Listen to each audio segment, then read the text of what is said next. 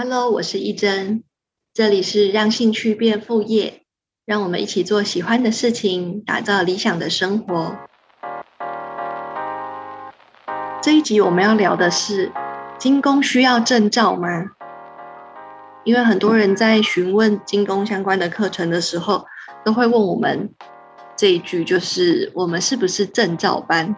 那金工呢，有其实有乙级跟丙级的证照班。那它就是针对呃考试的内容去学习，那学习完之后就包含考试题目的练习，然后到最后去考取这个证照。不过我们的课程并不是证照班，那我自己也没有考证照。嗯，主要是这个证照，大家可以想想看，就是自己是想要在精工领域做些什么事情，那会不会需要这个证照？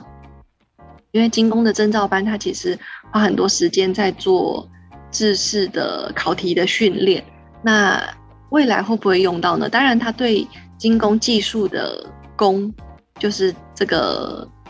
呃技法，其实是有帮助的。就是你还是在训练你的精工技术，那也会训练你制作的细致度。那只是说，如果你呃不一定是需要这份证照的话，你就有更多不同多元的课程可以选择。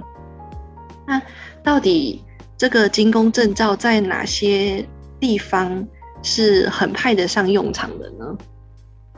像我刚大学毕业的时候，我有去应征一个呃银饰，哎，算金饰，金饰设计的工作。那那时候是那个老板亲自面试，那他就问我说：“我以后想要做设计，还是想要做金工？”像对他们来说啊，就是精工其实都是大部分是精工师傅，那他们会有精工师傅去训练师徒制的方式去训练，呃新的精工师傅。那通常这种我们是学校毕业，学校学精工的，通常会做设计的部分，那就是他也只需要我就是一直画设计图，他不需要我会做精工。他就有分享关于证照这件事啊，他其实就。不是那么的必要，因为他们在如果你是要应征精工师傅的话，那你的技术练好之后呢，它其实就是现场要考试。那我也听过蛮多精工相关的工作都是直接现场考试，那那个证照真的就只是一个参考。再来就是如果呃现在很多人是不喜欢做呃。一直做精工，就是例如说像精工师傅这样子的工作，他们想要很多的创造，像是自创品牌这样子。那如果你是自创品牌的话，就更不需要证照了，因为你就是你就会是你自己的老板，那你的客人也不会因为你有证照而购买你的商品，必须要你的商品自己就吸引客人的注意，自己就赢得客人的喜爱，然后购买你的作品。他不会因为你有证照就加分。那如果是像是如果你之后想要成为精工的体验课的老师，或是专业精工的老师的话，通常大家在看都是看老师的作品集，就是比较少有老师会呃说我有乙级、丙级证照这样子，就是他们都是以老师的作品。那像我们的师资培训班，我也是帮大家就是在筹备这个作品集，就是他们的作品要看起来很厉害，让大家相信这个老师的技术，那大家就会信任这个老师的教学。所以在做作品的过程中，会是花最多心力的。那也会在这个做作品比较复杂的技术的作品中，就是好好的练习自己的技术。所以其实相对相对这样的老师来说，也。呃，证照也不是必要的。那之后也会，呃，跟不同的单位合作，例如说比较厉害的大学推广部啊，或者是不同的开课的单位，跟他们有第一次合作之后，就会有这样子教学的资历，而这样的资历跟作品集才会是就是老师的履历。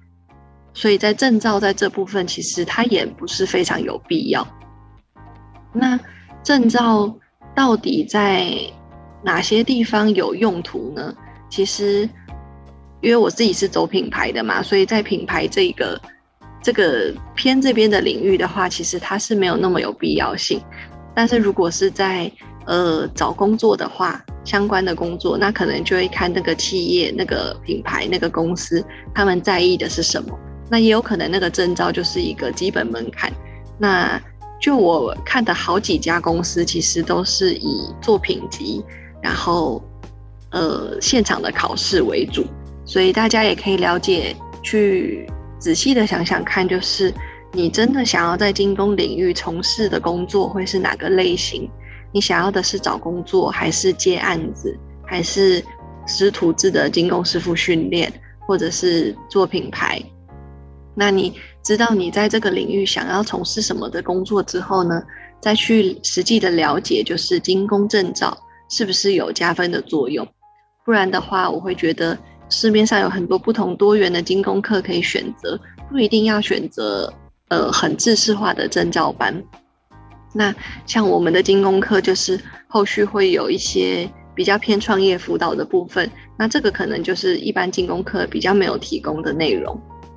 那所以，如果是对于影视品牌创业有兴趣的话，那其实呃证照班就不一定是必要，那就可以呃更了解不同的课程，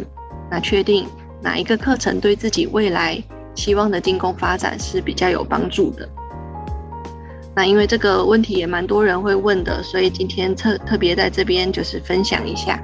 那如果大家对于这个有任何的问题，或是有任何想法，那都可以在我的 IG 私讯我。那如果还有其他想要听的精工相关的主题，也可以跟我说。那今天就到这边，谢谢。